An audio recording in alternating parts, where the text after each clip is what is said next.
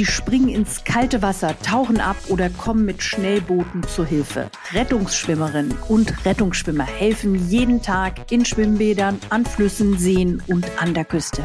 Wir sprechen heute über die lebenswichtige Arbeit der Wasserwacht des Deutschen Roten Kreuzes und welche Rolle dabei der Mobilfunk spielt. Und damit heißen wir euch herzlich willkommen. Wir, das sind heute Nicole Schmidt und ich bin Stefanie Halle. Hallo auch von mir.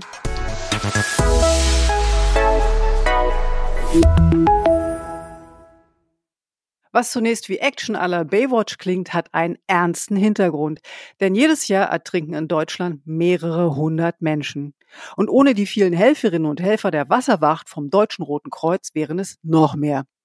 Deswegen schauen wir heute mal auf die Wasserwacht in Bayern, genauer gesagt am Starnberger See.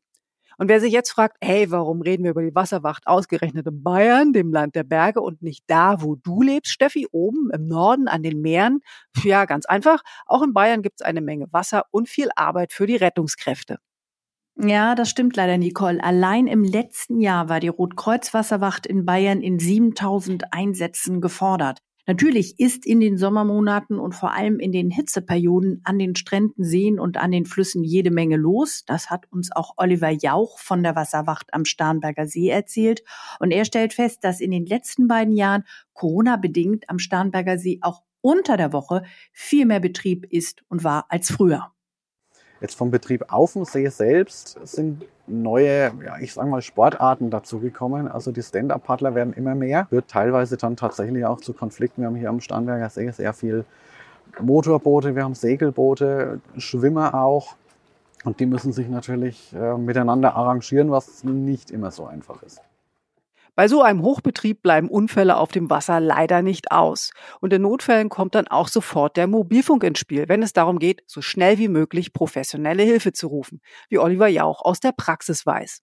Der Mobilfunk erleichtert uns manches, der verschafft uns aber auch im positiven Sinne die Arbeit. Letztendlich hilft er zu helfen, weil der erste Notruf, der kommt, ist in der Regel bei uns am See über Mobilfunk. Es ist anders als noch vor 20, 25 Jahren. Hat jetzt jeder mindestens ein Handy. Und wenn er irgendwas sieht, die 112 ist da schnell gewählt. Geht ein Notruf in der Leitstelle ein, dann muss es zackig gehen. Schnelligkeit ist wichtig. Deshalb werden die Rettungskräfte heute nicht mehr nur über einfache Pieper über akute Einsätze informiert, sondern da kommt der Mobilfunk hinzu, über den mit speziellen Apps den Rettungskräften sehr schnell ein Lagebild gegeben wird. Genau. Der Helfer aus Bits and Bytes nennt sich FF Agent und diese Softwareanwendung liefert den Rettern und Retterinnen bei einem Alarm direkt wertvolle Zusatzinfos wie beispielsweise die Standortdaten. Oliver Jauch fasst die Vorteile der App zusammen.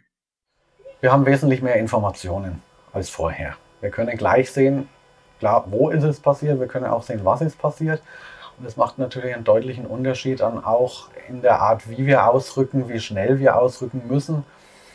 Ob es jetzt ein gekentertes Segelboot ist, wo alle Personen an Land schon sind, wo es nur darum geht, das Boot aufzustellen, vielleicht auszupumpen, oder ob es ein ernster Notfall ist, im Extremfall, so wie wir es vor kurzem tatsächlich hatten, dass eine Person, ein Schwimmer von einem Motorboot überfahren worden ist.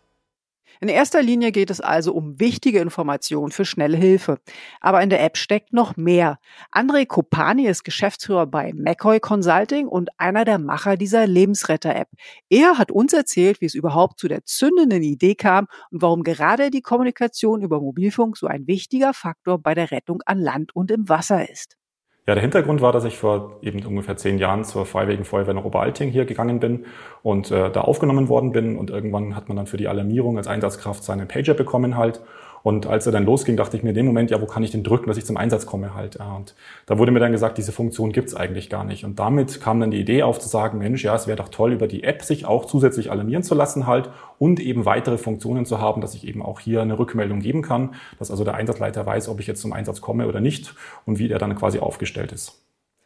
André Kopani hat mit seinen Softwareprogrammierern dann das Projekt in Angriff genommen und nach drei Jahren stand das Grundsystem.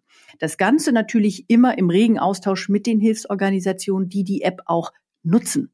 Und die Liste der Anwender ist lang. Neben zahlreichen Feuerwehren nutzen diesen FF-Agent auch das Technische Hilfswerk, die Rettungsdienste wie der Bayerische DRK-Landesverband sowie die Malteser bis hin zu den Sanitätsdiensten an den Schulen.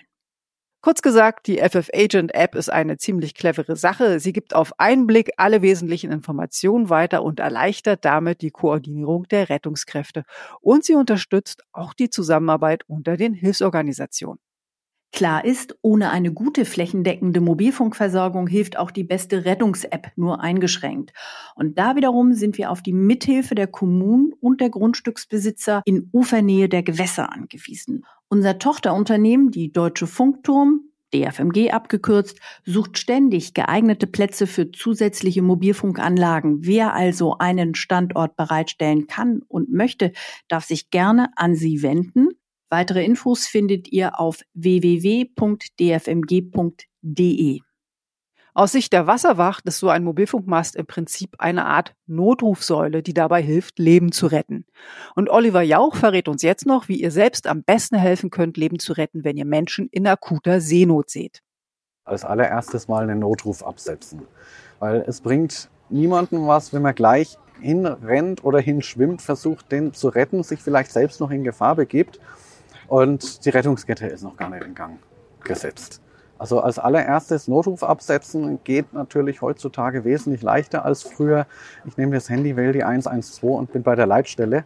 Denen beschreibe ich, was passiert ist und die geben mir dann auch Tipps, wie ich agieren soll. Optimal ist es dann auch, die Leute dann im Auge zu behalten, weil für uns ist eigentlich nichts schwieriger, als jemanden suchen zu müssen, den man nicht mehr sieht. Also schaut hin, wenn jemand in Not ist und habt am besten immer euer Handy parat. Und mit der 112 seid ihr sicher dabei. Ich finde, das kann man sich gut merken als Brücke.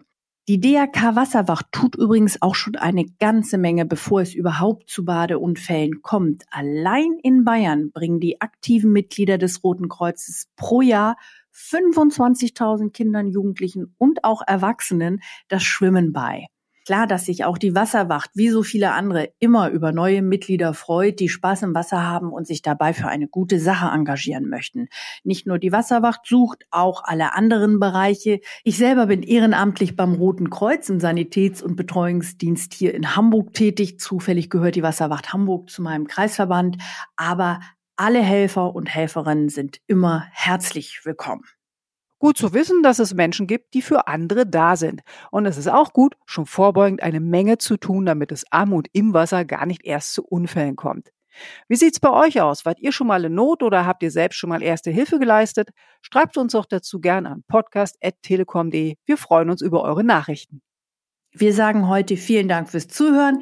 Gebt gut auf euch und andere Acht und damit Tschüss bis zum nächsten Mal.